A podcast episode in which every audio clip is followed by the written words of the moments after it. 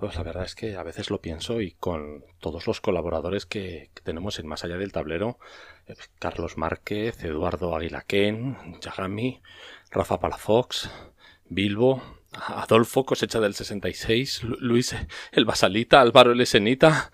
Hay demasiada calidad, hay demasiado nivel. Estoy, estoy perdiendo el control. Estoy perdiendo el mando del podcast. Estoy solo, estoy perdiendo el control. I'm losing command. I'm losing the Enterprise. Ship is hanging on and on. I'm alone. Alone. I'm losing command. Captain, I've lost command. I've lost the Enterprise.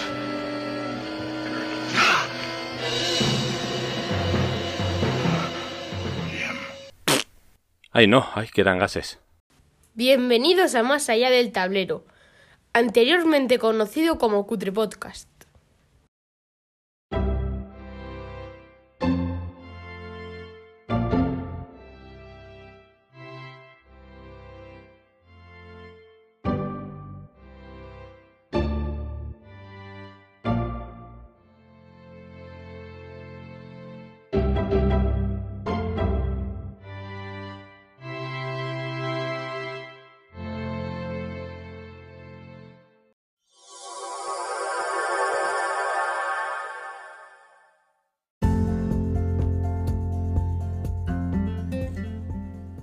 Episodio de hoy de Más allá del tablero, titulado Star Trek, Eduardo, en el cajón de las lámparas de vacío, nos hablará del armamento de las naves en el universo de Star Trek y de los juegos Starfleet Battles y Star Trek Armada.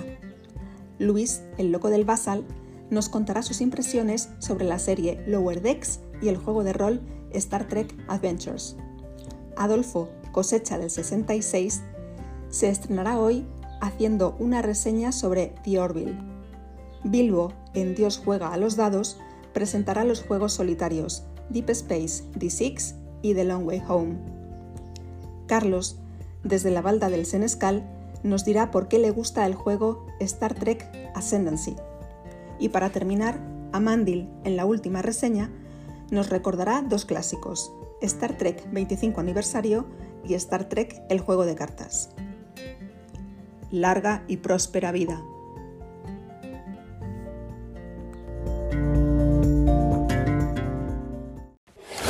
El cajón de las lámparas de vacío.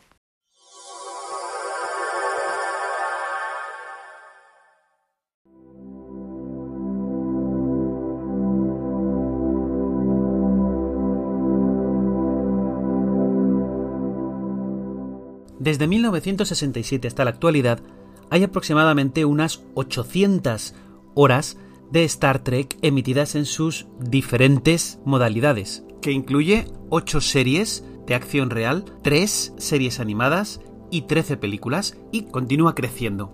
Eh, mantener un canon de todas estas historias pues resulta complicado y a veces es cierto que se contradicen entre, entre unas series y otras. No obstante, sí que intentan mantener una cierta coherencia, salvo aquellos hechos que el tiempo les va desmintiendo. Por ejemplo, la cronología de, Star Trek se ha modificado varias veces, empezando porque en los años 90 ocurrieron eh, las guerras eugénicas, que como no han ocurrido en nuestra realidad, han tenido que modificar esa parte. A partir de ahí, pues ha habido varias modificaciones porque también hubiéramos tenido que tener también la Tercera Guerra Mundial, tras la cual la, la Tierra se unía y bueno, pues no ha pasado ni una cosa ni la otra. La primera, por fortuna, la segunda, pues bueno, igual estaríamos un poquito mejor de lo que estamos ahora. El caso es que hay algunas cosas que sí se mantienen y nosotros nos vamos a centrar en el armamento y dentro del armamento el armamento de las naves espaciales. Desde el principio las naves de la Federación tienen dos armas principales, que son los phasers, que es acrónimo de rectificación de energía en fase, y los torpedos, normalmente torpedos de fotones, que son una mezcla de materia y antimateria que se aniquila mutuamente para crear unas explosiones que, según la ciencia, dado que es un kilo y medio de materia y otro kilo y medio de antimateria, la ciencia los calcula pues parecidos a la bomba del zar, que fue así llamada la explosión atómica más potente realizada en la faz de la Tierra. Los phasers, por su parte, lo que hacen es eh, propulsar una energía altamente cargada capaz de causar diferentes efectos. Van desde aturdir incluso ciudades enteras a la vaporización instantánea de la materia. Podíamos mm, hablar mucho de ellos porque también hay versiones portátiles donde tienen eh, más capacidades, pero nos vamos a centrar, como digo, en los de las naves, que tienen una potencia de salida de muchos terajulios, porque varía mucho, lo digo así porque varía mucho de, a medida que la ciencia en Star Trek va avanzando y dependiendo de qué especie o qué civilización sea la que usa un arma u otra. El alcance efectivo de los phasers es aproximadamente 300.000 kilómetros, lo que viene a ser un segundo luz, porque se desplazan a la velocidad de la luz y más allá de eso, pues es difícil apuntar, porque no se sabe dónde va a estar el objetivo cuando llegue. Los torpedos, por su parte, tienen guía, aunque es algo que no se ve habitualmente, parece que no la tuvieran, pero si no la tuvieran sería imposible acertar un blanco en movimiento en el espacio con, con los cambios que hace. Pues tienen guía y tienen además un blindaje de energía que les da cierta capacidad de penetración de blindaje. Es decir, esta cobertura, este escudo, le permite entrar y una vez que ha entrado dentro de, los escudos o de la nave enemiga, explotar causando mayores daños. Cuando las naves se mueven a velocidad warp en, en Star Trek, es cuando se están desplazando a velocidades más rápidas que la luz, porque están plegando, curvando el espacio, los phasers y otras armas de energía no se pueden utilizar. ¿Por qué? Porque la nave va más rápido que lo que deberían disparar. Eh, eso les limita como único armamento cuando están a estas velocidades a los torpedos de fotones. Ha habido otras clases de torpedos cuyo funcionamiento pues viene a ser similar. Normalmente se ve un destello, suele ser de color naranja, que, que avanza más despacio de lo que debería. Pero también este es un problema que tiene, que tiene Star Trek y es que los combates son absurdamente cercanos para lo que es el espacio. Las naves normalmente se ven una a la otra y se ven de gran tamaño. Cuando si fuera un combate espacial de verdad, pues apenas llegarían a ver más que puntitos en la lejanía, si acaso. Además hay otras armas que utilizan otras otras civilizaciones. Sobre todo destaca hay muchas, pero voy a limitarme a destacar los disruptores. Los disruptores son un arma normalmente son, en vez de ser rayos eh, sólidos, es decir, rayos que van de principio al final, se ve toda su trayectoria, son pequeñas luces que avanzan hacia, hacia el contrario. Pues como os digo, los disruptores lo que causan es una disrupción en el enlace atómico de la materia. Allí donde impactan, separan los lazos de la materia, creando, pues, además, grandes explosiones, eh, como ocurre en la fisión nuclear, que básicamente eso es lo que causan en sus impactos. Es el arma preferida de otras especies, como en especial los Klingon y los Romulanos. Lo usan bastantes más. Pues bueno, después de este rapidísimo repaso a las armas más habituales, las de energía, los disruptores y los phasers, y las de materia, los proyectiles, como los torpedos de diferentes clases, torpedos de plasma y sobre todo torpedos de fotones, vamos a hacer un repaso muy rápido a dos juegos basados en, en estas eh, realidades. Para eso nos vamos en primer lugar al año 1979 para hablar de Starfleet Battles. Se llama Starfleet Battles porque por problemas de copyright no lo podían llamar Star Trek y no aparece el nombre Star Trek por ningún sitio, aunque las naves sí que son las que todos reconocemos, de hecho en la portada aparece una nave clase Constitution como el Enterprise. Estamos hablando de 1979, todavía no se había estrenado y faltaba bastante para estrenar la nueva generación, Luego estamos hablando de combates basados en lo que se ve en la serie clásica y en las primeras películas, porque ya había salido Star Trek The Motion Picture para, para entonces. El juego es, pues, como vienen a ser estos juegos, es bastante complejo porque tienes que tener en cuenta un montón de particularidades de cada nave. Funciona principalmente en un combate de nave contra nave, una nave contra otra, si bien cada jugador puede manejar flotas enteras. El problema de las flotas, como os digo, es que los turnos se alargan muchísimo por todas las operaciones que hay que hacer en cada turno. Se juega sobre un tablero hexagonal con marcadores de cartón, que son cuadrados, que se ponen sobre estos marcadores hexagonales y que pueden tener un movimiento entre 1 y 32 cuadrados. El sistema de movimiento no es de todos a la vez, no es de uno tras otro, sino aquella nave más rápida va moviendo hasta que la nave mueve un cuadrado hasta que la siguiente nave en velocidad le alcance y así van moviendo consecutivamente hasta un máximo de 32. Se pueden hacer disparos genéricos y se pueden hacer disparos dirigidos. En la versión que yo tengo, los diseñadores se quejaban que aunque en las series habitualmente los buenos, las naves de la Federación, suelen disparar solo a los generadores de escudos, de escudos o sobre todo al armamento, en el juego para evitar esos disparos que son más difíciles, pues disparan a bulto y les da igual destruir el objetivo, lo cual, pues bueno, tiene también bastante lógica cuando no se cuenta con el beneficio de tener al guionista de tu lado. Como os digo, el juego es bastante complicado, pero ha salido, en la actualidad, hay páginas web que contienen formas de jugarlo con ayuda informática, con ayuda del ordenador y además al ser en internet puedes jugar contra otros contrincantes que ni siquiera conozcas. Es una buena opción para iniciarte y si te gusta, pues seguir avanzando. Además, hoy en día se pueden descargar todos los contenidos e imprimírtelos para jugar en tu casa. Es un juego entretenido, como digo, del año 1979 y ahora saltamos al año 2001 para hablar del siguiente juego, de Star Trek Armada. Este nos eh, muestra combates en el siglo 24, es en ordenador, no está mal, no está mal, aunque es un juego al que he jugado bastante poco porque no tenía, en ese momento de mi vida no tenía el suficiente tiempo o las suficientes ganas que dedicarle y nos muestra o nos permite jugar una campaña dividida en cinco partes. Podemos jugar la primera parte con la Federación, los Klingon, los Romulanos, los Borg y por último una de las tres primeras razas contra los Borg. Tiene las voces de los principales actores que protagonizaron la nueva generación, incluido eh, Patrick Stewart como el Capitán Picard y Michael Dorn como el Teniente Comandante Worf. Y es bastante entretenido, como digo, bastante entretenido. Está basado en, que es por lo que quizá no me gustaba tanto, en estos sistemas de construcción en los que uno va reclutando, en este caso son dos elementos, que son tripulaciones, que se van generando las bases estelares que tengamos, y dilitio, que se va excavando. A mí en general me gustan más juegos tipo, vamos a decir entre comillas, realistas, como el anterior, y no juegos donde los recursos se van generando de una forma un tanto artificial.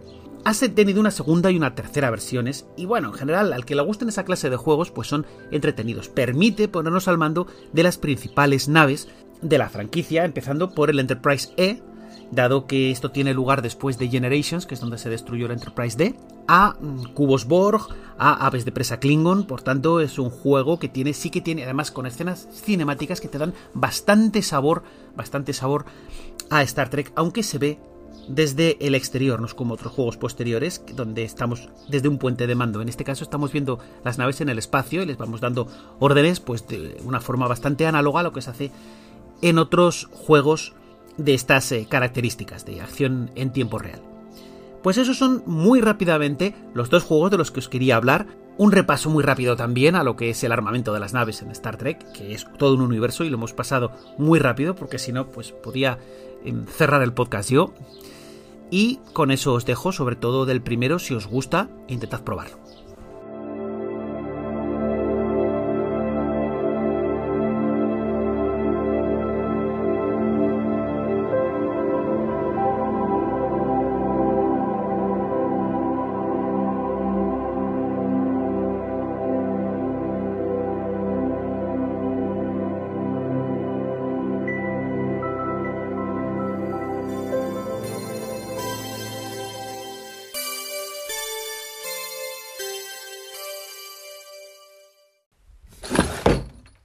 El loco del basal.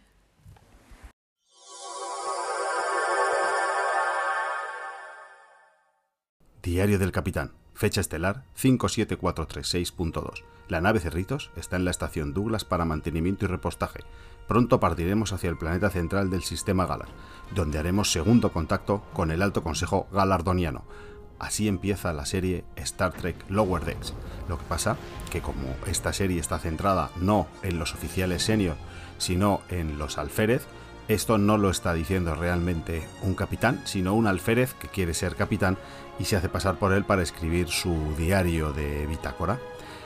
¿Qué es Star Trek Lower Decks? Es una serie de animación que, como decíamos, no se fija en los que suele ser todas las series de Star Trek que están en los senior officers, sino que esta vez se fija en los alférez. Es, como decía, una serie de animación, es una serie que está centrada en una de las naves menos importantes de la flota, la USS Cerritos, y se centra en el año 2380 de la, de la línea temporal de las series de Star Trek.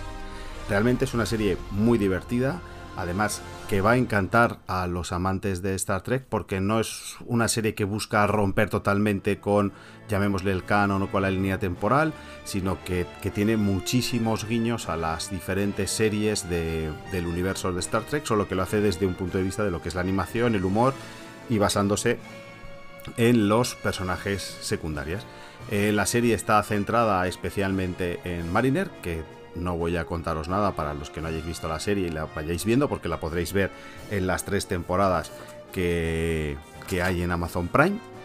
Eh, y la verdad que es, que es una serie, como os decía, me estoy olvidando mucho, pero es una serie muy divertida porque además rompe un poco con, con el estereotipo de las series de Star Trek, de series donde los personajes principales, todo está centrado en el personaje principal. Aquí, precisamente en esta serie, lo que hacen es darle una vuelta, se centra en esos personajes secundarios, los que viven en las eh, lower decks, que son todos los alférez, y los, los senior managers, los senior officers, son personajes secundarios que también son muy divertidos, también cuentan historias, cuentan un poco su, su mezcla, ¿no? Pues como en el, en el primer episodio son los oficiales, los alférez, los que consiguen todo lo necesario para solucionar la crisis, pero sin embargo cuando el capitán de verdad, o la capitana en este caso de verdad, hace el diario de a bordo, pues pone que todo lo ha resuelto, todo está resuelto gracias al oficial médico de, la nave y a todos sus oficiales senior. Y es un poco la línea que sigue el, el capítulo tiene cosas muy raras, como por ejemplo que hay dos alférez que están en una primera cita y a pesar de todo el caos que hay en la nave, pues se ve cómo van manteniendo la cita y van intentando ligar uno con otro y que por una tontería pues al final no, pues no tendremos una segunda cita como eh, los decía, ¿no? La, el alférez mariner es alguien que ha sido democionada a esta nave y es alguien totalmente alocada que le da igual ser oficial, mientras que tenemos a, otro personaje que, que, su objetivo en la vida es ser capitán, vive por y para el código y es el choque entre estos dos personajes lo que lo hace muy muy divertido además de esta serie de Star Trek Lower Deck, han sacado un escenario para lo que vamos, un, mundo, ¿no? Una adaptación para el juego del que vamos a hablar ahora, que es Star Trek Adventures, que es el juego de rol de Star Trek, que lo publica en España, o lo cubiertas, bueno, lo, lo ha publicado ya, creo que salió en el 2018 o 2019. Está basado en un sistema de 2 de 20, y la verdad que es un sistema muy muy divertido. El juego de rol de Star Trek Adventures está situado por defecto en el año 2371, cuando la USS Enterprise, la NCC 1701D, partirá en una misión al observatorio Amargosa, la USS Voyager, que es la NCC 74656, se dispone a zarpar hacia las tierras baldías en busca de una nave Maquis y se le ha asignado a la USS Defiance, al comandante Cisco de Espacio Profundo 9, para que asista a la investigación del dominio en el cuadrante gamma. Esta es la base. Pero eh, tú puedes jugar con cualquier sistema, con cualquier época dentro de, del orden de, de Star Trek. Simplemente en el juego tira diciendo, bueno, pues si vas a jugar con la era clásica de Kirk, pues estos esta tecnología no la tienes. Si vas a quieres jugar aquí, pues que sepas que esta parte eh, tampoco la puedes usar. O tienes estas misiones. O puedes hacerlo de esta manera. Eh, la verdad que el, libro, el manual, eh, es una pasada. Tiene un montón de información.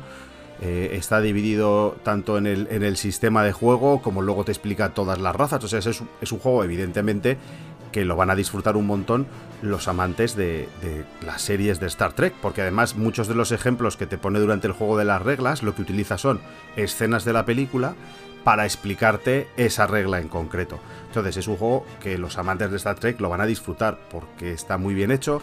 Además se usa el sistema, como os decía, de 2 de 20, que es un sistema creado por Modicius, que es una empresa inglesa, que además tiene un montón de juegos de rol, sobre todo futuristas, aunque tiene uno de Conan, que lo que buscan con el sistema de 2 de 20 es un sistema narrativo dinámico.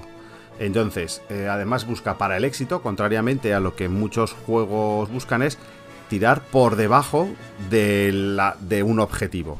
Es decir, si nosotros, por ejemplo, tenemos que hacer una tirada para pilotar la nave, nuestro director de juego nos dirá, mira, tira habilidad más tu, habilidad de más la, opción de pilotar. Vamos a suponer que tienes 13 en esa suma, pues tus dados tienen que, tus dados de éxito, tus dos dados de 20 inicialmente, para tener éxitos tienen que estar por debajo de 20.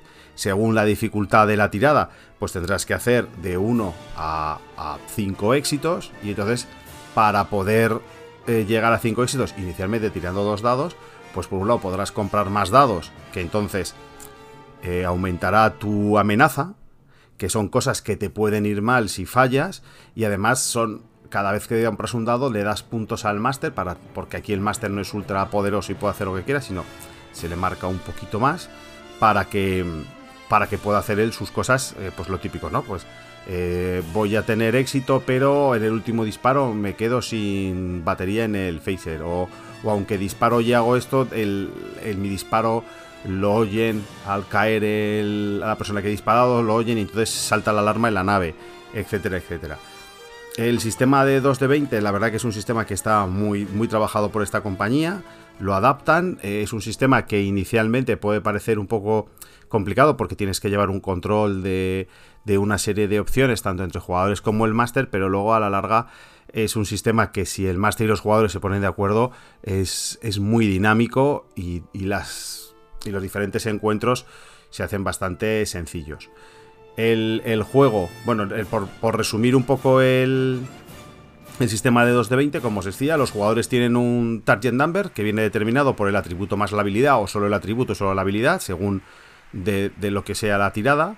Entonces se tira 2 de 20 para conseguir éxitos. Si es una tarea muy sencilla, incluso hay algunas tareas que solo se tira el dado por ver si te da puntos extra, porque los éxitos que sobrepasen al nivel de dificultad te dan eh, ventajas, te dan una serie de ventajas.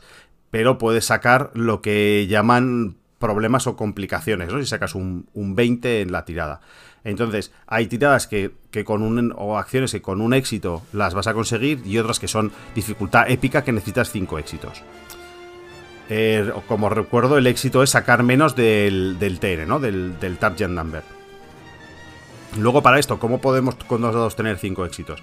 Bueno, porque podemos comprar más dados. Además, algunas habilidades las podemos tener con foco o determinación que es que si por ejemplo nosotros tenemos foco en pilotar con 3 puntos, eh, si en alguna de las tiradas sacamos uno, dos o tres, en lugar de contarnos un éxito nos contaría dos éxitos. Eso sería una de las escenas, una de las formas, u otra es comprar dados. A la hora de comprar dados, bueno, pues esto le da puntos de, al, al máster para luego hacer él sus, sus cosas, ¿no? Entonces, bueno, pues iremos tirando X dados y tenemos que conseguir un número de éxitos eh, según nos diga el máster. El exceso de éxitos, como os decía, pasa a una cosa que se llama momentum o puntos de inercia, que, nos permite eh, modificar la escena en la que estamos haciendo. Pues hemos llegado a un punto donde el médico o, el, científico o el ingeniero tiene que mirar una puerta para saber por qué no funciona, si ha sido algo fortuito o ha sido deliberado. Entonces tira unos éxitos y te dice, pues sí, parece ser que ha sido deliberado. Pero si tienes momentum, puedes decir, el máster le diría ha sido deliberado y se ha hecho de esta forma, con lo que tú sabes que esta forma de hacerlo ha sido un cardasiano el que lo ha hecho, o ha sido un Klingon o ha sido un, alguien de la federación. Luego puedes saber si es alguien que está entrando en esa base en la que tú estás entrando, que en teoría estaba abandonada. Puedes pensar que ha sido alguien de la federación, si era una de la federación que se estaba defendiendo y por lo tanto está dificultando, o era alguien que estaba atacando y luego lo que está haciendo es evitar que alguien les pueda seguir ¿no? dentro de, este, de este saqueo. Luego, lo único que aunque el sistema se llama 2 de 20, el daño se hace con, con dados de 6 en los cuales 1 y 2 tienen valor de 1 y 2 daños. Luego el 3 y el 4 o 5 es 0 y el 6 en algunas armas, además de dar la herida, pues tiene un, efecto especial. El, como os decía, el, juego es espectacular, o sea, el, manual es impresionante. Lleva un mapa de, los cuadrantes donde vamos a empezar a jugar inicialmente, eh, con un montón de, planetas, todo muy detallado. Eh, nos podemos diseñar nuestra nave, podemos diseñar a los enemigos, podemos diseñar planetas si queremos ir a un planeta de un tipo pues que tenga una serie especiales. Nuestros personajes además pueden, pueden llevar también personajes de apoyo. Eh, pues eh, yo soy el ingeniero jefe de la nave, pero tengo que ir a hacer una misión que yo creo que, puede ser complicada.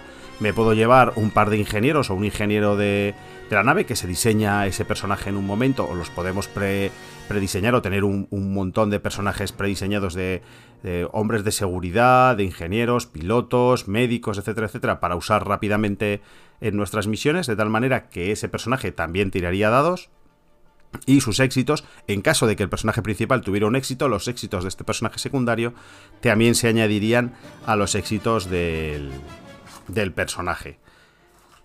¿Qué, más decir de este juego? Que, eh, como os decía, está en español, también se han traducido una serie de, de misiones. Eh, yo me he leído el, manual, no, no, exhaustivamente, pero me lo he leído bastante. La verdad que, que está muy bien explicado, muy bien maquetado, el manual es muy bonito. Eh, cuando se lanzó, no sé si todavía estarán disponibles, hay dos versiones, una versión deluxe y una versión básica. En la versión deluxe, pues aparte que tiene unos acabados de la portada mucho mejor, tiene marcapáginas en los colores de los uniformes, en el azul, el color mostaza y rojo. Viene un mapa desplegable de toda la zona de juego. En el manual ya hay una serie de misiones para que podamos empezar a jugar. Luego en línea, la, propia, la propia casa, podéis descargaros una guía rápida para jugar, podéis descargaros hojas de personaje para, rellenar. Por internet hay alguna misión para que podáis probar el sistema. Yo es un juego que recomiendo para los amantes de, de, Star Trek. O sea, si Star Trek ni te va ni te viene, hay tantísimos juegos de rol que yo buscaría otro juego de rol, aunque sea ambientado en, en el espacio. Si te gusta Star Trek, la verdad que este juego te va a encantar, porque está muy bien hecho, está hecho con un cariño brutal. Eh, como os decía, tú abres el manual y tienes explicaciones de todo lo que ha ido pasando en, en la ambientación en la que han elegido. Es decir, tienes cartas desde la directora del dominio intentando decirte que si les ayudas, pues te pueden hacer muy poderoso o, o qué les ha pasado a aquellas planetas que no han decidido asumir el, control del dominio. Tienes explicaciones de, los Klingon, de, lo, de los de Bajor, de por qué es tan importante eh, la zona de espacio profundo 9. Y, las misiones son un montón. O sea, tú no tienes por qué ir siempre. Tu personaje no tiene por qué estar siempre en una nave. Puedes estar en una base. Puede ser un personaje que viene de una misión. Puedes ser el personaje que tú quieras. Y además, la idea de, del juego es seguir un poco la línea de, Star Trek, donde no llegaban, descargaban un montón de soldados y empezaban a pegar tiros e intentaban resolverlo todo por la violencia, sino que inicialmente nosotros lo que queremos es diplomacia, investigación, eh, llegar a acuerdos, que la gente vea por qué es tan importante seguir los consejos de la federación, no, no llegar y, y combatir. Hay veces que no nos queda más remedio que combatir. Y por eso nuestra nave tiene su arma, tenemos nuestros oficiales de seguridad, tenemos nuestro equipamiento para poder defendernos. Pero el juego también lo que busca es que tú puedas eh, que tirar, que tengas personajes que sean científicos, que no sean meros comparsas de los personajes que pegan. Aquí no es, ah, cúrame, o no, no, es investiga por qué este virus, eh, haz tiradas para ver si lo puedes controlar, si puedes analizarlo, el ingeniero para descubrir cómo abrir una puerta, etcétera, etcétera, ¿no? O sea, es la verdad que que las historias son muy, muy divertidas. Y bueno, tampoco quiero extenderme mucho porque eh, somos muchos compañeros y tienen temas muy, muy interesantes. Solo deciros que si os gustó la primera parte de Lower Deck y os gusta mucho Star Trek y os gusta el juego de rol, que sepáis que, como os he dicho al principio, hay una unión entre el juego de rol de Star Trek y han sacado un módulo para poder ambientarlo todo en el universo de Lower Decks. Entonces, bueno, pues aparte de entrar en lo que es el rol, entramos en ese punto de partidas más divertidas si quieres meterte en la ambientación de Lower. Puedes hacer partidas más serias, pero no tendrías el espíritu un poco de la serie, ¿no? De algo más, poner algo más de humor en la serie, en las partidas, que sean algo más divertidas, eh, más ambientadas en lo que os decía, en, en los alférez más que en los oficiales senior. Y bueno, en el fondo os vais a divertir mucho, ya sea descargando o, o comprándose el manual básico y jugando las misiones, o inventándoos luego misiones, porque si sois fan de Star Trek y habéis seguido todas las series, con el manual básico os podéis inventar un montón de aventuras y pasarlo, como digo siempre, genial. Así que, chicos, disfrutar, pasarlo bien. Cosecha del 66.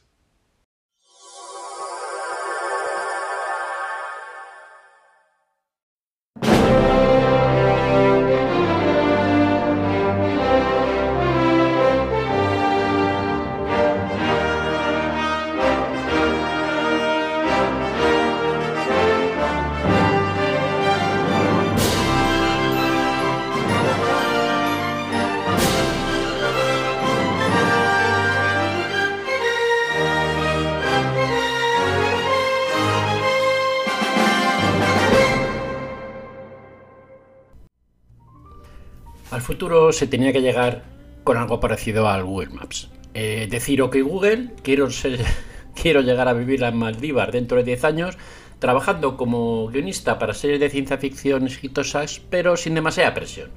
O algo parecido. Y que Google Future te ofreciera alternativas de cómo llegar a tu destino. O sea, ¿de qué manera? Por ejemplo, a pie. O sea, trabajando como un chino, eh, en transporte público, o lo que es lo mismo, ganando una posición importante para que luego se pueda pedir una excedencia para lo de la lita, o cómodamente en tu propio vehículo. Lo que viene a ser teniendo dinero y posición de familia contactos en las altas esferas, incluso usando el peaje por si nos encontramos algún atasco donde se encuentre la gente está de medio pelo. Creo que sería más cómodo, la verdad. Pero en fin, vaya usted a saber que vaya usted a saber que diría Sócrates.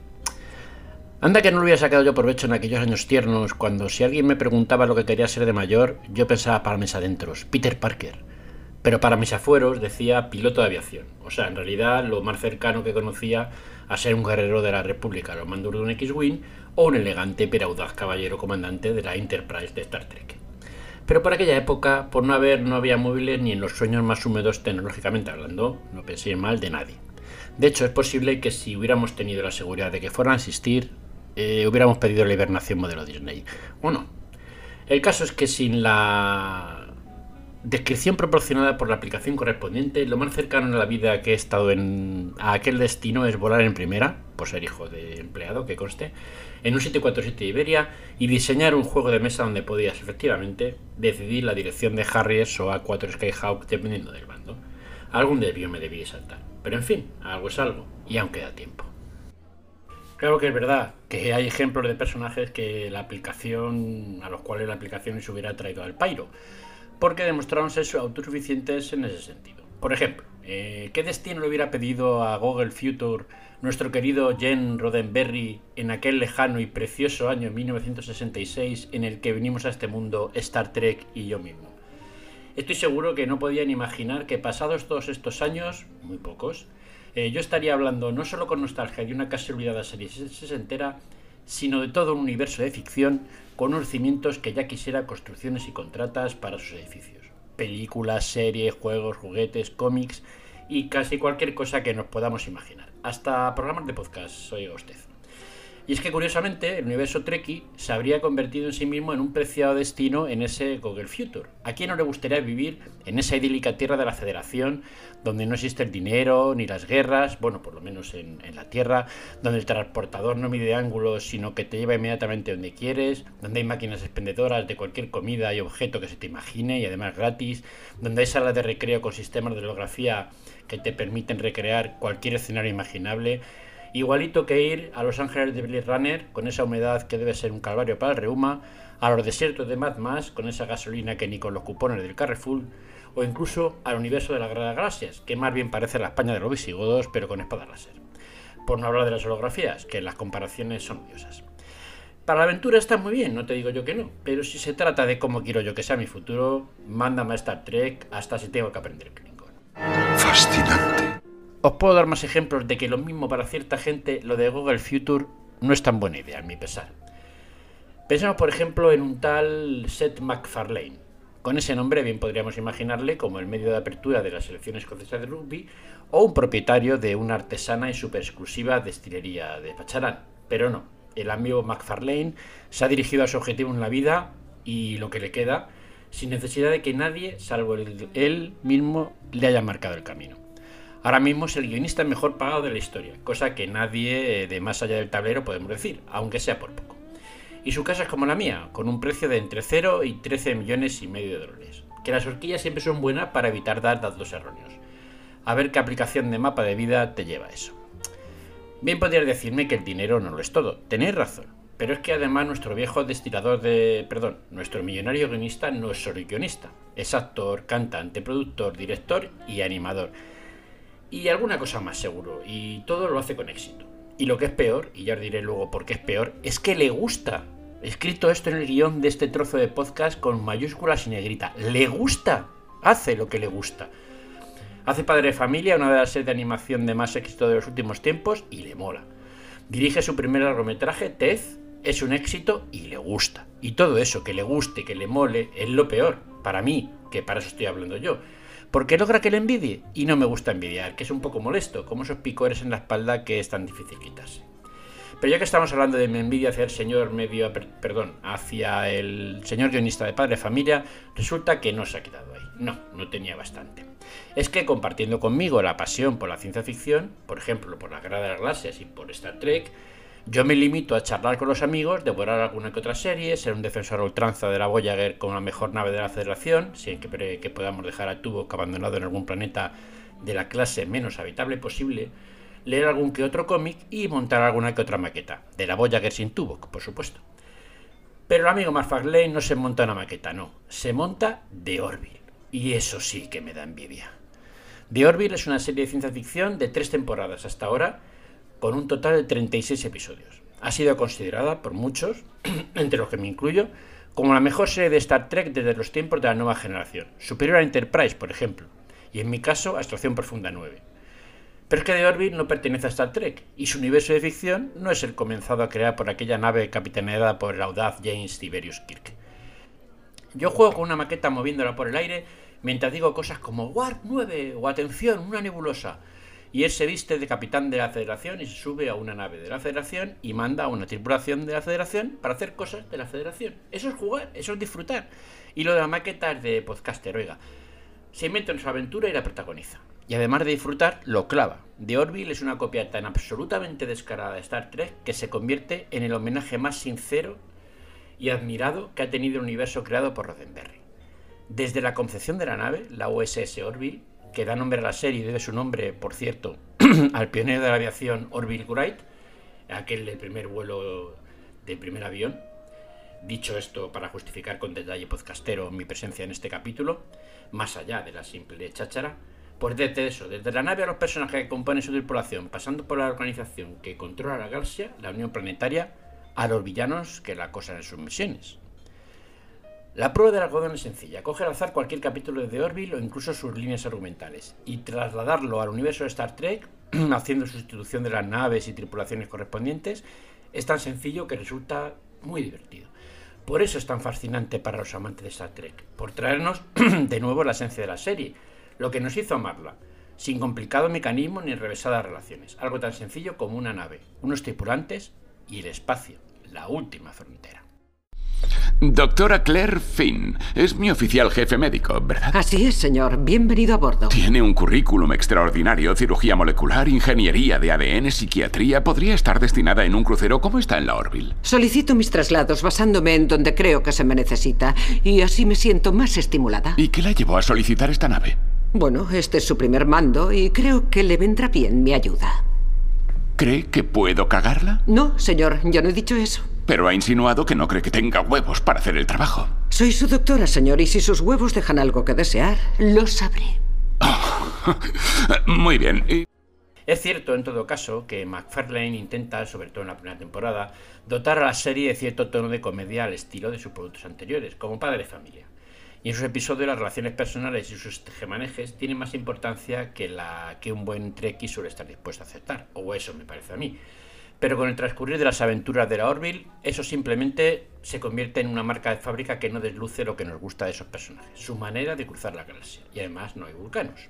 En resumen, que lo de planeas un objetivo está muy bien, como lo estaría una aplicación en el móvil que te dijera cómo conseguirlo, pero que a veces es mejor dejar que las cosas fluyan y no obsesionarse demasiado.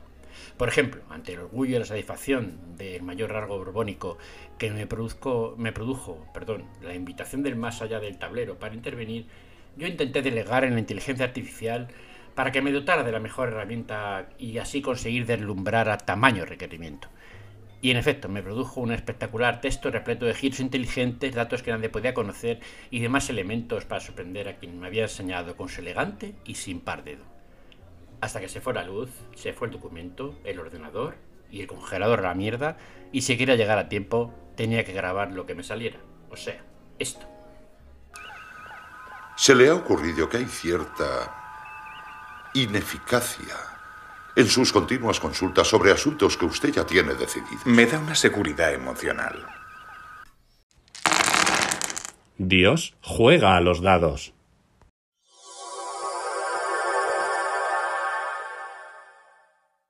Hola a todo el mundo, yo soy Bilbo y en esta ocasión os voy a hablar de un juego donde Star Trek parece, pero de la Federación no es.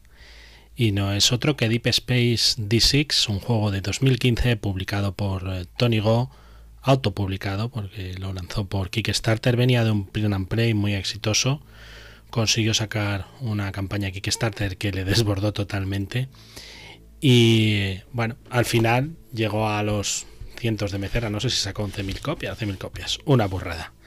¿Cuál era el atractivo? ¿Cuál es el atractivo de este Deep Space D6? Pues dados, naves, eventos, jefes finales, ingenieros, escudos, mm, diferentes naves. En fin, es un juego en solitario de unos 30 minutos en el que bueno tienes una nave donde vas eh, eh, vas lanzando dados esos dados tienen caras personalizadas y cada cara suele representar pues a un tipo de, de trabajador digámoslo así donde bueno no puedes emplear en las diferentes zonas en aumentar el casco en arreglar en arreglar sucesos que ocurren dentro de la nave o fuera de la nave que es uno de los puntos donde digamos creo que más coincide con la filosofía de Star Trek ¿no? lo que ocurre fuera de la nave, pero en el fondo también lo que se concentra dentro de la nave, motines, eh, espías, eh, cosas por el estilo. Todo esto puede parecer muy peliculero, pero no os imaginéis que, tienes una narrativa, pero en el fondo la cosa va de tirar dados.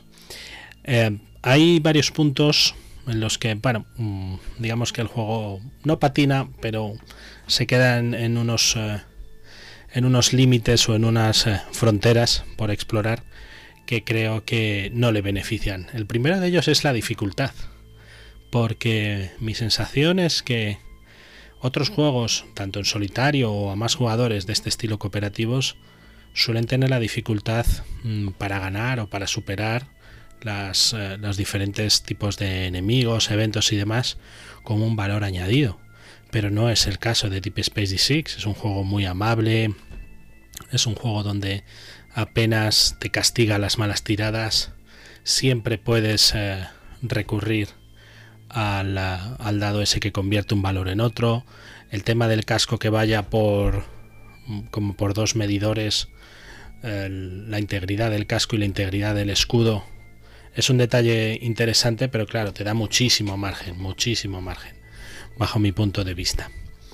Y el otro punto, digámoslo así, un poco flaco, es el hecho de que a pesar de que tiene varias naves, la forma de jugar no cambia tanto y la forma de afrontar tanto los enemigos como los eventos no es tan diferente. No hay una simetría, no hay una sensación de, de puedo jugar con esta nave de una forma radicalmente diferente.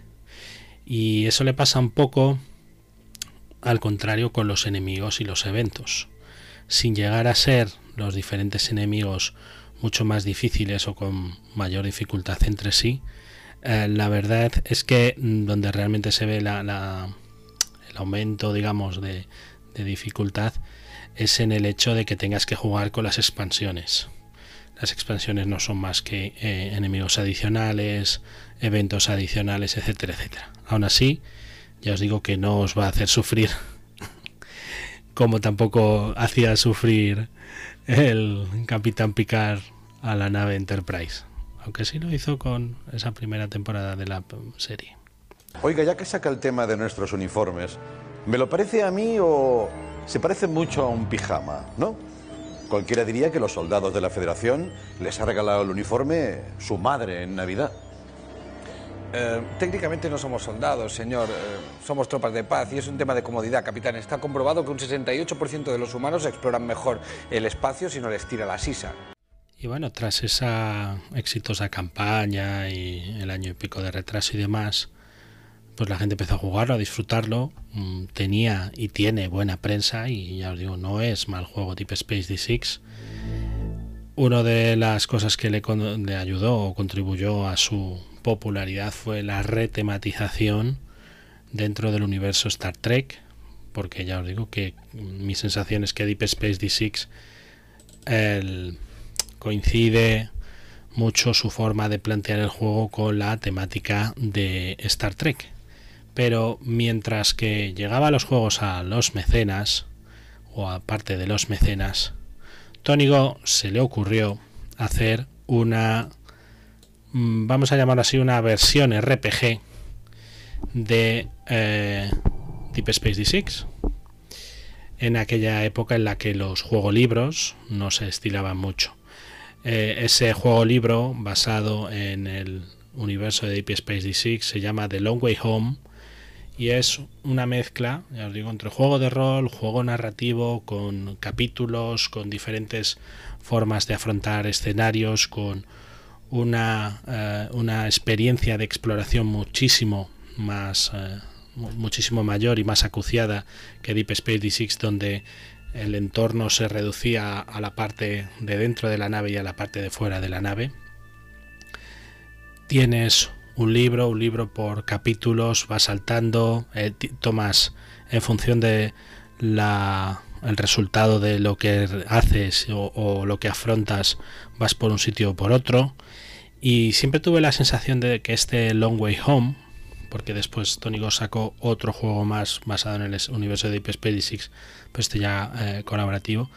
Siempre tuve la sensación de que este Long Way Home es la forma en la que Tony Go, la que el autor en este caso, había concebido originalmente Deep Space Six, porque eh, la riqueza de la partida, la narrativa, la elegancia con la que resuelve cada uno de los escenarios sin complicar, sin añadir nuevas reglas. En el fondo, en muchos casos estás jugando Deep Space D6. Tienes una nave, tienes enemigos, tienes enemigos que ahí sí que tienes que afrontarlos de una manera determinada. Tienes esa sensación de exploración, de crecimiento, de avance, de eh, capacidad de decisión de influir hasta cierto punto en esa historia que vas construyendo con tu nave y creo que en ese punto, por eso tengo la sospecha de que así fue como se concibió originalmente y después lo recortaron. Yo espero que en algún momento de, de la vida de Deep Space Six y de la editorial de Tonigo, porque, como os comentaba, la campaña le superó de tal manera que no hubo, no hubo forma de que yo creo que se vuelva a enrolar en algo de esto. Eh, pues espero que algún día reformule esto saque Long Way Home como una versión o como la hermana mayor de Deep Space D6 y dé a ese juego, a ese entorno, a ese trasfondo una sensación de exploración tan cercana como cuando ves las aventuras y desventuras de la nave Enterprise. Que tenemos medidores plasmáticos y la puerta se abre con picaporte. Pero si hay puertas automáticas hasta en el súper de mi barrio. La secuela de la que os hablaba antes se llama Deep Space D6 Armada, que está más enfocada a temas de tripulación, a rehacer la nave, a enfrentamientos en, el espacio profundo. Pero bueno, una de las grandes virtudes de este Deep Space D6, como decía antes, es la capacidad de retematizar todas las cartas y todos los eventos y todas las naves. Uno de los primeros de las primeras retematizaciones estaba relacionada con eh, Star Trek, se hizo la nave Enterprise, se hicieron los eventos, se hicieron los enemigos, eh, después se han hecho también versiones, eh, modos para niños, templates, plantillas para realizar tu, propia nave, también dados hasta de origami, versiones de Battlestar Galactica, etcétera, etcétera. La verdad es que tuvo muchísimo, muchísimo éxito en su versión print and play y creo que sinceramente representa muy bien ese, ese, ese, espíritu de exploración, de gestión de la tripulación, de cosas que pasan dentro y fuera. Tal vez si lo hiciesen, como os digo, un pelín más complicado o un pelín más diferente entre naves, hubiera tenido más recorrido, pero eso no quita que sea un gran juego para los 20-30 minutos que te va a durar si es que llegas al enemigo final. Así que nada, recomendable este Deep Space D6 y su secuela The Long Way Home. La balda del Senescal.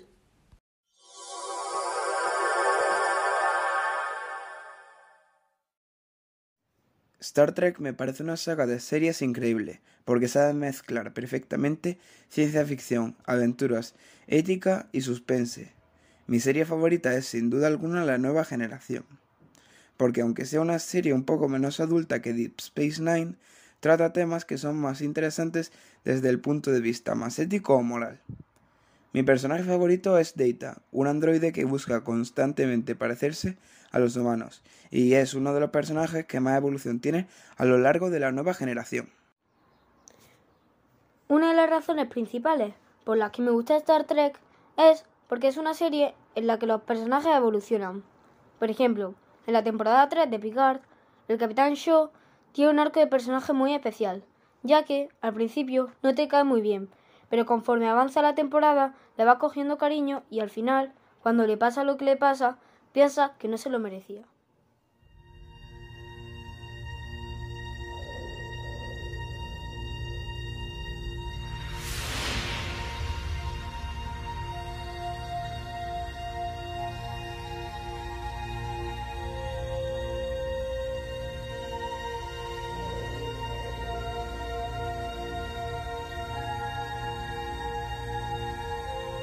Space, the final frontier. These are the voyages of the Starship Enterprise. Its continuing mission to explore strange new worlds, to seek out new life and new civilizations, to boldly go where no one has gone before.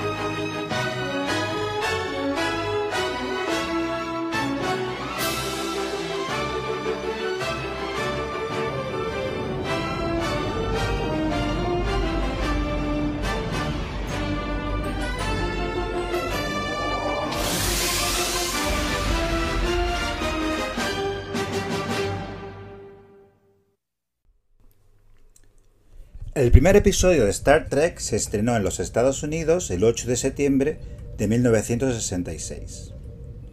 Hoy, 57 años más tarde, hay tres series de Star Trek en antena: Strange New Worlds, Prodigy y Lower Decks, más otra serie en producción, Star Trek Academy, y una más que muchos estamos empujando para que se produzca, Star Trek Legacy. Hay una petición ahora mismo en change.org para conseguirlo. Os animo a firmar en ella. En este tiempo se han estrenado 13 películas y nada menos que 12 series de televisión diferentes, con un total de 895 episodios. Esos son cientos de horas de pantalla. Me alegra decir que los he visto todos. Pero, ¿qué es lo que tiene Star Trek que sigue atrayendo a las audiencias más de medio siglo más tarde? ¿Por qué mis hijos de 15 y 12 años en los años 20 del siglo XXI, están deseando ver el primer capítulo de la segunda temporada de Strange New Worlds, que se estrenó la semana pasada. Ellos mismos han dado algunas ideas que explican por qué les gusta Star Trek, los habéis oído al comienzo, y yo añadiré alguna otra. Escuchando a Carlos y Álvaro, lo primero que llama la atención es la referencia a los personajes. Las series de Star Trek normalmente abarcan varias temporadas y en su momento cada temporada llegó a tener hasta 26 episodios. La nueva generación y Deep Space Nine llegaron a tener 176 capítulos cada una.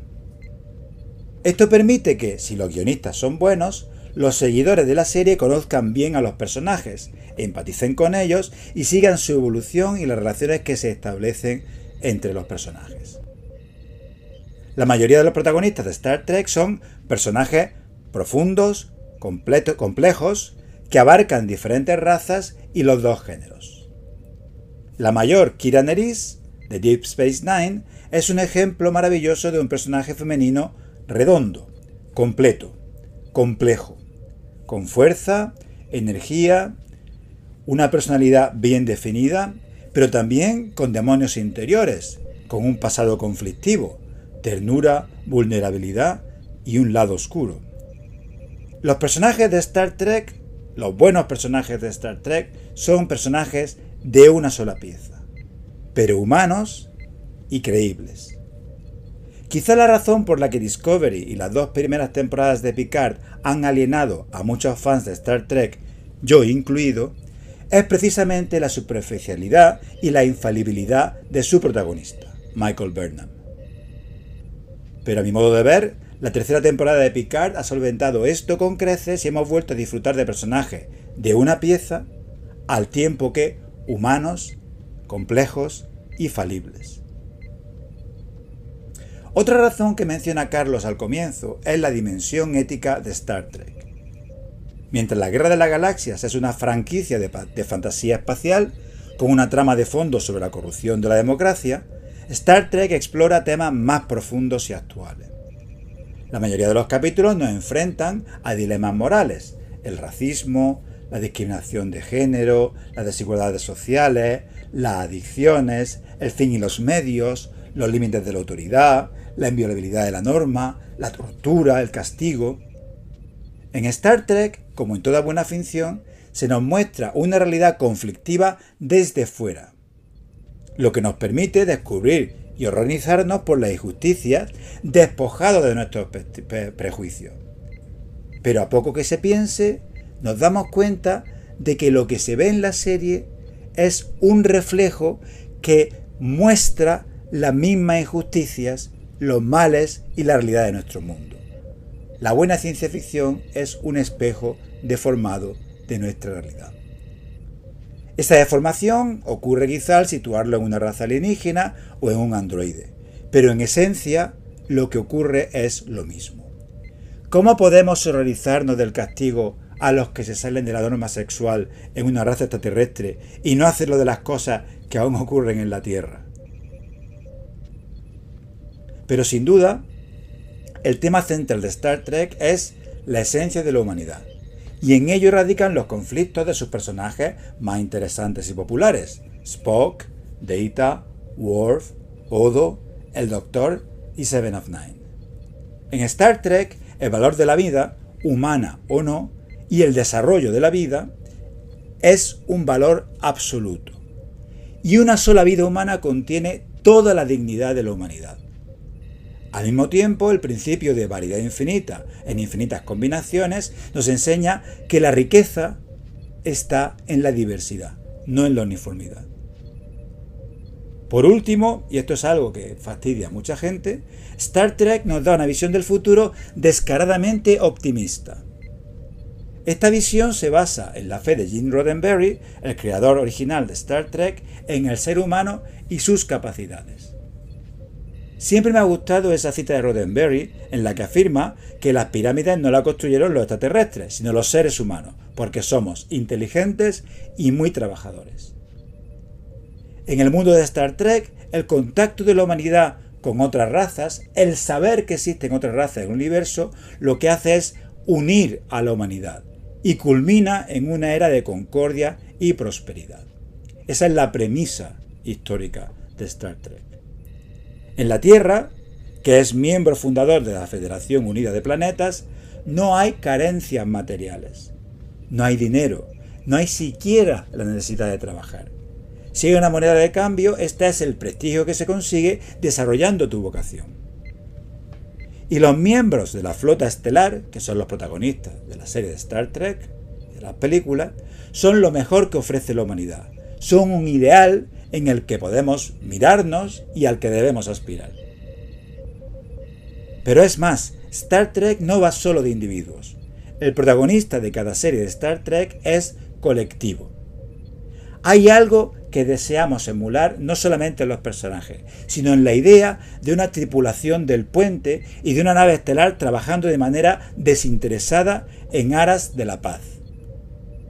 Y todo ello hasta llegar al último y definitivo sacrificio si esto fuera ineludible.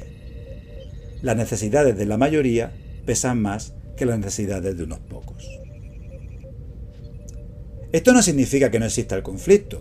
Dentro de la Federación y con otros entes de la galaxia hay conflicto, hay batalla, hay lucha, ya que el conflicto es el motor de la acción y de un buen guion. tampoco todo en la flota estelar es perfecto. Hay una buena dosis de almirantes con valores laxos o deformados que causan muchos problemas e interesantes dilemas sobre la autoridad y la lealtad. Y luego está la sección 31. Pero se trata de una organización tan secreta y clandestina que no me atrevo a hablar de ella abiertamente. Nunca se sabe quién puede estar escuchando desde el futuro. Por su parte, Star Trek Ascendancy es un juego publicado por Gale Force 9 en 2016. Originalmente era un juego para tres jugadores, la Federación, los Klingon y los Romulanos, pero obviamente se trataba de carne de expansión y sucesivas expansiones han añadido las facciones cardasianas, es decir, los nazis del espacio, los Ferengi, a nuestro querido Quark, la facción vulcaniana, Fascinating, los andorianos, los Borg, la resistencia es fútil, los Bren y la guerra, eh, y la guerra del dominio. Es cierto que el juego se ralentiza cuando aumenta el número de jugadores, pero no lo es menos que también se disfruta más cuanto mayor sea el número de jugadores. 5 me parece un número que da juego sin hacer la partida inacabable. Star Trek Ascendancy es un juego temático de tipo 4X, en el que cada jugador toma el lugar de una civilización y compite por la hegemonía en la galaxia conocida. El juego hace honor a las 4X que definen su categoría. Hay exploración, expansión, explotación de recursos y ciertamente hay intentos de exterminio. La victoria puede conseguirse por lograr la hegemonía cultural, si se consiguen 25 fichas de cultura, o bien si se consigue la supremacía. Y esto ocurre cuando un jugador conserva su planeta natal y controla los mundos natales de otros dos jugadores. Exterminio. El elemento más innovador del juego, a mi modo de ver, es el tablero modular y cómo se integra con el sistema de exploración. No hay un tablero como tal, ni siquiera las típicas losetas hexagonales o cuadradas del mismo tamaño que se colocan sobre la mesa boca abajo y se van descubriendo. No, en Star Trek Ascendancy hay conexiones y planetas. Las conexiones son rectas de longitud variable que indica las distancias entre planetas. Los planetas son círculos que se colocan en los extremos de las conexiones. Cuando un jugador se lanza a explorar el espacio, tira un dado para ver cuánto viaja antes de tropezar con algo interesante. Luego coge una pieza alargada de la longitud indicada por el dado y la coloca con un extremo en su planeta de salida. En el otro extremo de la recta coloca una loseta circular que se saca al azar. Un jugador puede mover un planeta sobre la mesa como desee, siempre que respete la distancia con el planeta al que está conectado. Pero la posición de un planeta en el mapa, en el tablero, en la mesa, queda fijada cuando éste está conectado a otros dos planetas. A partir de ese momento ya no puedes moverlo. Las losetas pueden suponer que se han encontrado planetas vacíos con mayor o menor cantidad de recursos, fenómenos estelares, que generalmente son un problema, y civilizaciones menores en diversos grados de avance. Estas civilizaciones pueden unirse a un jugador mediante la diplomacia, esta es la filosofía de la federación, o la conquista militar, cardasiano, Klingon. La explotación de los recursos del planeta permite invertir en cultura, producción o tecnología, de modo que las civilizaciones van evolucionando de diferentes modos, en distintas direcciones. Hay diferentes, diversas aproximaciones, estrategias para ganar la partida. La tecnología permite ventajas militares, culturales o de producción, y los jugadores pueden personalizar sus naves estelares mejorando sus fáseres, su escudo o con tecnologías específicas propias de cada civilización. Recordemos que hay un modo de ganar mediante el avance cultural, cosa que me parece muy temática y muy acorde con todo lo que hemos hablado antes. La diplomacia en el juego está relacionada con el comercio. Si establece un acuerdo comercial con esa potencia militarista que tienes de vecina y este le resulta muy provechoso, esta puede volcar su asa expansionista en una dirección menos costosa, ya que atacarte le supondría romper ese acuerdo comercial que tanto beneficio le supone. Eh, no voy a entrar en más detalle con respecto al juego. Se trata de un diseño eminentemente temático y se nota que ha sido elaborado por amantes de Star Trek que conocen bien ese universo. La Federación tratará de expandirse en paz y conseguir la hegemonía cultural, pero no es una fuerza militar desdeñable.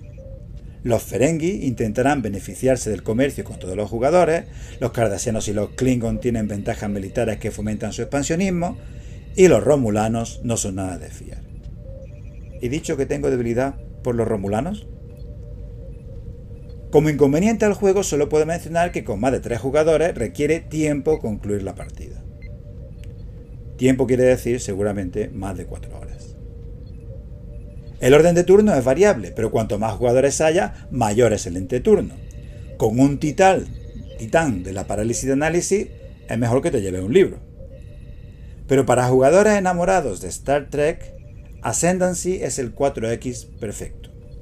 Rezuma tema por todas partes y refleja muy bien la tensión de la exploración espacial en sus primeros compases y también el estrés por la hegemonía galáctica en la segunda parte del juego. Como todo buen juego temático, el disfrute es exponencial si el tema te apasiona. Si piensas que los cardasianos son los primos de ciertas neumáticas estrellas de televisión estadounidense, casi mejor juega a los colonos de Catán en el espacio. Ahora bien, si eres de los que piensan que Deep Space Nine no es realmente buena hasta que Cisco se afeita la cabeza, necesitas jugar a Star Trek Ascendancy.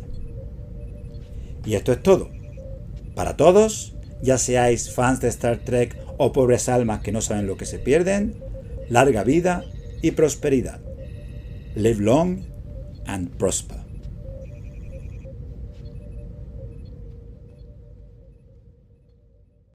La última reseña.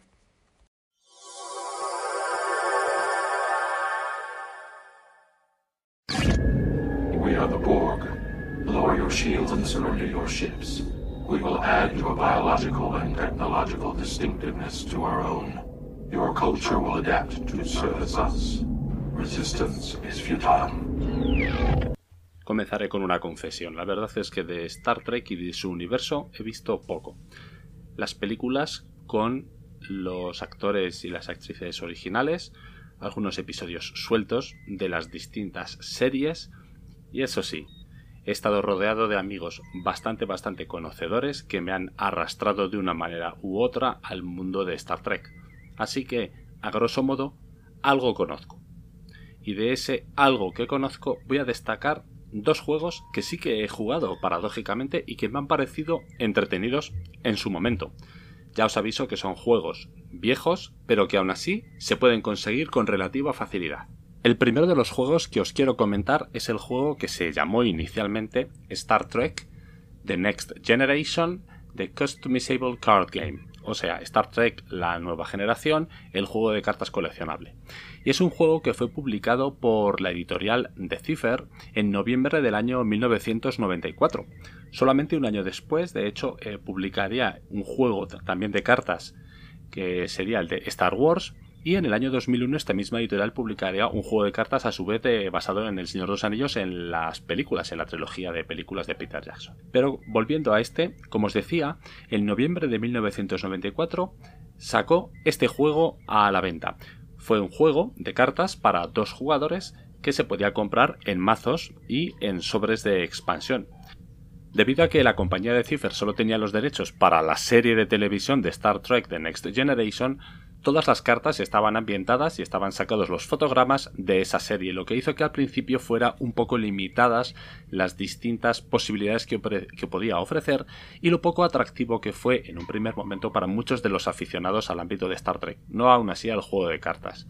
En el juego los jugadores tienen que hacerse mazos de cartas con alguna de las tres afiliaciones que llaman dominantes, que son la Federación, los Romulanos y los Klingon. Para ganar el juego, el jugador tiene que conseguir 100 puntos de victoria, y esos puntos de victoria se consiguen realizando misiones y objetivos indicados en las propias cartas. La gracia del juego, en el que realmente hay poca interactividad entre los dos jugadores, es que también hay unas cartas llamadas dilemas, que añaden dificultad a los objetivos del rival. Los jugadores, por lo tanto, primero tienen que desplegar sus objetivos, que van a estar representados como misiones en el espacio, en planetas o en la propia base de los jugadores, Posteriormente, cada jugador va a añadir dilemas boca abajo a los objetivos que ha puesto sobre la mesa el jugador rival y en ese momento comienza un juego de turno va, turno viene en el que juegas cartas de tu mano que van a representar, por supuesto, personajes de la serie, naves espaciales o equipo que aparece en la serie en el que tú tendrás que crear con tus personajes, tus naves y el equipo equipos, por supuesto, que van a viajar a intentar llevar a cabo las distintas misiones. Para lograr esas misiones se te van a pedir, habitualmente está escrito en la carta, una serie de características, de puntos de características de inteligencia, de mando, de comunicaciones, y si consigues llevar una tripulación que sumando las características de todos los personajes superan el número de la misión, obtienes la misión y los puntos de victoria derivados. El problema es que para resolver las misiones tu rival habrá puesto cartas de dilema en ese. Los dilemas añaden distintas dificultades que o bien tienes que enviar otros tripulantes para resolverlos o pueden directamente eliminar o acabar con tus personajes, su equipo o incluso sus naves. Realmente la interacción entre los jugadores se limitaba a cuando colocas los dilemas al principio de la partida en los objetivos del rival, en algunas cartas que son de interrupt, interrupción, que puedes jugar en el turno del rival para aumentar la dificultad o provocarle daño, o en los muy contados combates que puede haber entre naves o entre tripulaciones entre ambos jugadores si coinciden en determinadas misiones o planetas. Quitando eso, realmente el juego no tenía mucha más interacción. Y esta era una de las cosas que lo hacía a la vez atractivo y apartaba un poco a la gente. El máximo de interacción que había en juegos hasta ese momento, por supuesto, lo tenía Magic the Gathering, que era un juego directamente de conflicto entre dos jugadores en el que tienes que acabar con tu rival. Como aquí eso no sucedía, tú tienes que conseguir 100 puntos de victoria realizando misiones o llevando a cabo objetivos, podías perfectamente jugar sin interactuar para nada con tu rival.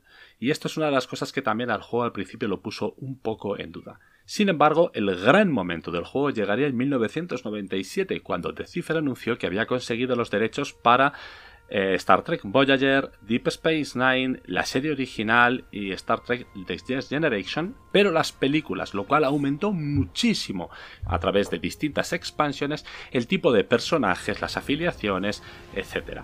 De hecho, para que os hagáis una idea, cuando el juego comenzó únicamente había tres afiliaciones, como ya os he dicho, los Klingon, la Federación y los Romulanos, pero en el año 2002 el juego ya tendría 11 afiliaciones. En el año 1994 había solo 9 tipos de cartas y en el año 2002 a base de expansiones se habían llegado a 17 tipos de cartas. Y esto es lo que provocó que Star Trek, el juego de cartas, precisamente entrara en decadencia y se terminara cerrando. Decipher decidió cerrarlo en el año 2002.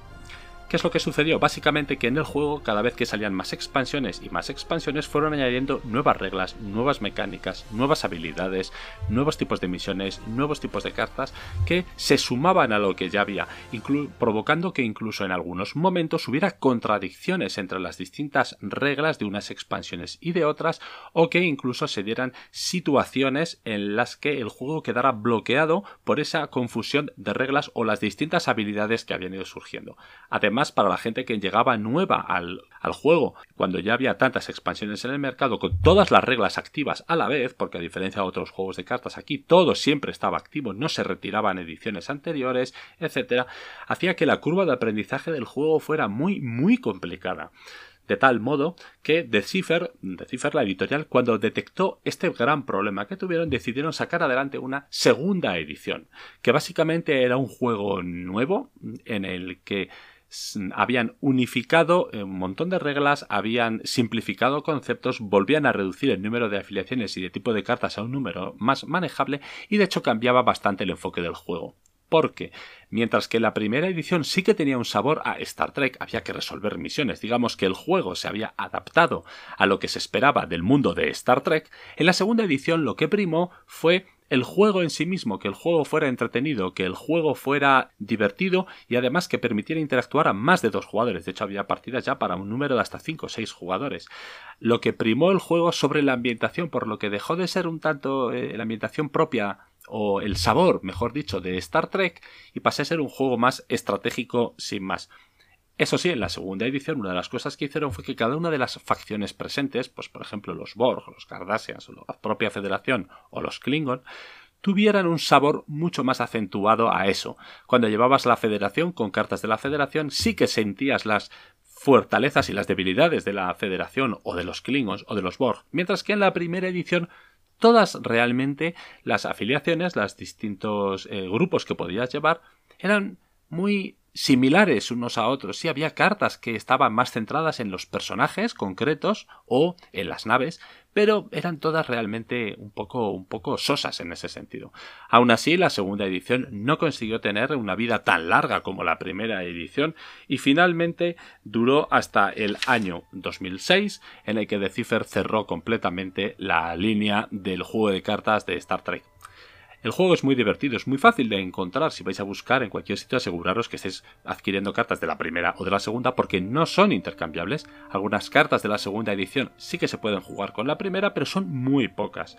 Y las cartas de la primera, prácticamente ninguna se puede jugar con la segunda edición, aunque se parecen mucho. Sí que es un juego que además genera un montón de paradojas. Bueno, aunque viendo cómo está actualmente el mundo de Star Trek, que tiene varias líneas temporales distintas, bueno, pues puede que eso no sea tan raro, pero en un momento dado en tu tripulación de la primera edición puedes tener allá Luke Picard, a Capitán Kirk, puedes tener a la capitana de la nave Voyager, Spock, dos Klingons de las distintas películas y Khan, el de la película La ira de Khan todos juntos en la misma nave cooperando para hacer misiones. Y eso es un poco paradójico, desde luego. Así que en ese sentido, el juego abarca tanto que lo deja todo a la vez fuera. En fin, este sería el juego de cartas, por lo tanto, de Star Trek. Ahora voy a comentaros un juego de ordenador que también tiene su miga. Por cierto, por cierto, se me ha olvidado, si os interesa el juego de cartas de Star Trek, después de que dejó de publicarse, aún así, se ha continuado publicando por aficionados y con el apoyo indirecto de Decipher en un primer momento distintas expansiones, reglas y siguen llevando a cabo además eh, torneos del juego habitualmente en un sitio que se llama The Continuing Committee, que es la página web Trek cc.org, trek, ya sabéis, T-R-E-K-C-C.org. Allí podéis encontrar, eso sí, en inglés, cómo está actualmente el mundillo mejor organizado del juego de cartas de Star Trek. Era solo una pequeña puntilla. Escucha, no me vengas ahora con bobadas. También aquí estamos plagados de conmutadores, luces y clavijas que manejar, rodeados por todos lados de miles de lucecitas que no paran de parpadear, que se apagan y se encienden. Sí, que se apagan y se encienden, que se apagan y se encienden. No lo aguanto, no lo aguanto más. Que se apagan y se encienden, que se apagan y se encienden. Señor, domínese, por favor. Estoy bien, vale, estoy bien. El segundo juego del que os quería hablar es un juego de ordenador que fue publicado por la compañía Interplay en el año 1992. Eh, bueno, esta compañía Interplay, si os gustan los juegos de ordenador, quizá os suene porque sus grandes éxitos fueron toda la serie Fallout o también publicaron en su día el Baldur's Gate. ¡Tírate a sus ojos, Bubú! ¡A sus ojos! ¡Ah! La serie Baldur's Gate y toda la serie de juegos Descent. Pero bueno, a lo que me centraba, que me voy por las ramas. En el año 1992, Interplay publicó Star Trek el 25 aniversario, y fue un juego de ordenador que publicaron tanto para PC como para la Nintendo Entertainment System, la NES, ¿vale? Que estaba basado en las aventuras de la tripulación de la serie clásica de Star Trek. Es una aventura gráfica al más puro estilo de eh, Monkey Island o el Día del Tentáculo, ¿vale? En el que vas a controlar sencillamente al Capitán Kirk y a la tripulación de la Enterprise y tienes que resolver seis misiones cada una de ellas muy al estilo de los episodios de la serie original. La gracia del juego es que no solo mezclaba los aspectos propios de la aventura gráfica con eh, texto y con resolución de distintas pantallas en las que podías interactuar con distintos objetos o personajes y según cómo interactuaras podías avanzar en resolver el misterio, era como un puzzle, sino que además añadió un combate táctico eh, muchas veces en el que manejando la Enterprise desde el punto de vista del puente de mando tenías que luchar contra Klingons o contra Romulanos contra naves piratas, utilizando bien los fáseres de los que os ha hablado Eduardo o los torpedos de protones y pudiendo en un momento dado ser destruido. Esto además generó un grave problema, porque había misiones en las que para poder llegar tenías que derrotar previamente a una o dos naves enemigas y si no lo conseguías no podías avanzar. Y no había manera de saltarte este paso, tenías que vencer el combate y a veces era muy, muy, muy difícil, os lo aseguro. El juego tuvo tanto éxito que al año siguiente la empresa Interplay sacó un nuevo juego, eh, igual llamado Star Trek, en este caso Judgment Rights, en el que mejoró levemente algunos de los aspectos gráficos del anterior, pero seguía basándose en el mismo motor de diseño, y en el que añadió 8 aventuras más. Todos estos juegos tenían además el aliciente y la gracia de que contaba con las voces del casting original de la serie. Eh, pues imaginaros, estaban allí las voces de todos ellos. Y participaron además activamente en el desarrollo en parte de la misma. Interplay sacó mucho más juegos eh, ambientados en Star Trek, pues eh, por ejemplo, para que os hagáis a la idea, sacaron el Starfleet Command, Star Trek Secret Vulcan, la Klingon Academy, Starfleet Academy, una serie de juegos, todos ellos con un cariño y un amor por la serie que son bastante de agradecer porque no se perdía el sabor en, ninguno de ellos de la serie original. Volviendo al juego de Star Trek 25 aniversario, como os he dicho, ibas a llevar siempre al personaje principal Kirk y al resto de la tripulación, incluyendo siempre a un miembro de seguridad, uno de los famosos camisas rojas, camisetas rojas, que paradójicamente en tres de los seis episodios moría. Sabéis que esa es una de las coñas que hay referente siempre a Star Trek, es que si eres un personaje que no tiene nombre o has aparecido en ese mismo episodio y además vas vestido de rojo, tus posibilidades de morir son muy, muy, muy elevadas. De hecho, hay una novela, ¿no? Camiseta roja de John Scalzi, creo que es, o así, no sé cómo la llamaron, que habla precisamente de eso. Eh, en fin, bueno, perdonad que me vuelvo a ir por las ramas. Como os decía, el juego de ordenador tuvo una serie de problemas bueno, los problemas propios de la época en el año 92, pues por ejemplo, el juego venía en disquetes. Había, edición de eh, disquetes de 5, un cuarto y de 3 y medio. En los de 3 y medio ocupaba 8 disquetes, así que entiendo que 5 un cuarto ser como 25 disquetes. Y cargar el juego, o sea, grabarlo y luego que se descomprimieran aquellos ordenadores 386 o 486, que es lo que había entonces, podía llevar entre una y dos horas. La duración del juego, toda la aventura, si conseguías superar todas las misiones, llegaba a un total de 9 horas de juego, que no estaba nada mal.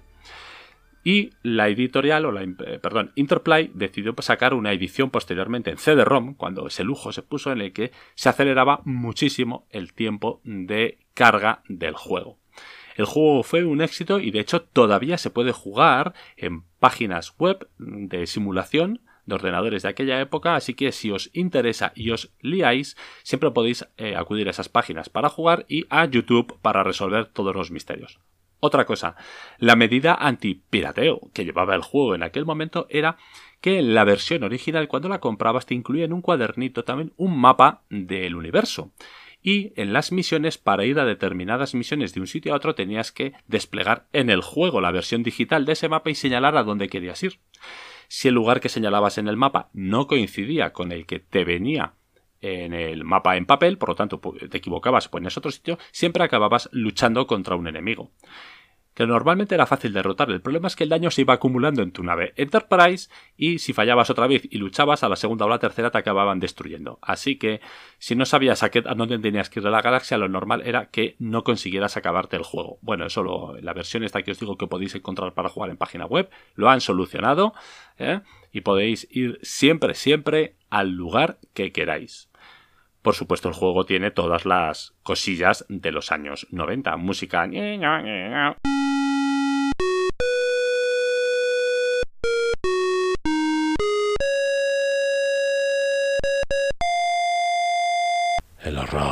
El horror. Gráficos de aquellas maneras y una jugabilidad más bien, digamos, lenta. Pero es lo que había y nos gustaba. Así que si queréis intentarlo, recordad Star Trek 25 aniversario de Interplay y a disfrutar.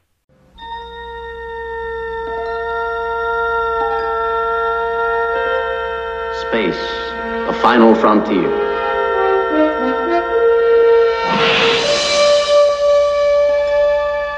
These are the voyages of the starship Enterprise. Its five-year mission, to explore strange new worlds, to seek out new life and new civilizations, to boldly go where no man has gone before.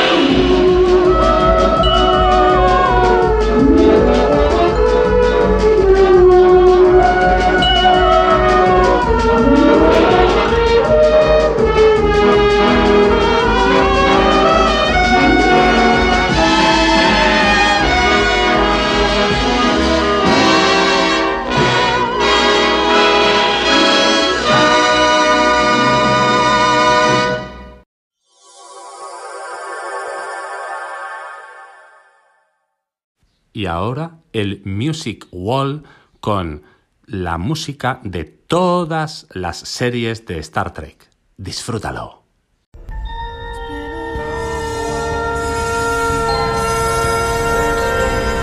Space, a final frontier. Space, final frontier. These are the voyages of the starship Enterprise. Its five-year mission to explore strange new worlds, to seek out new life and new civilization, and boldly go where no man has gone before.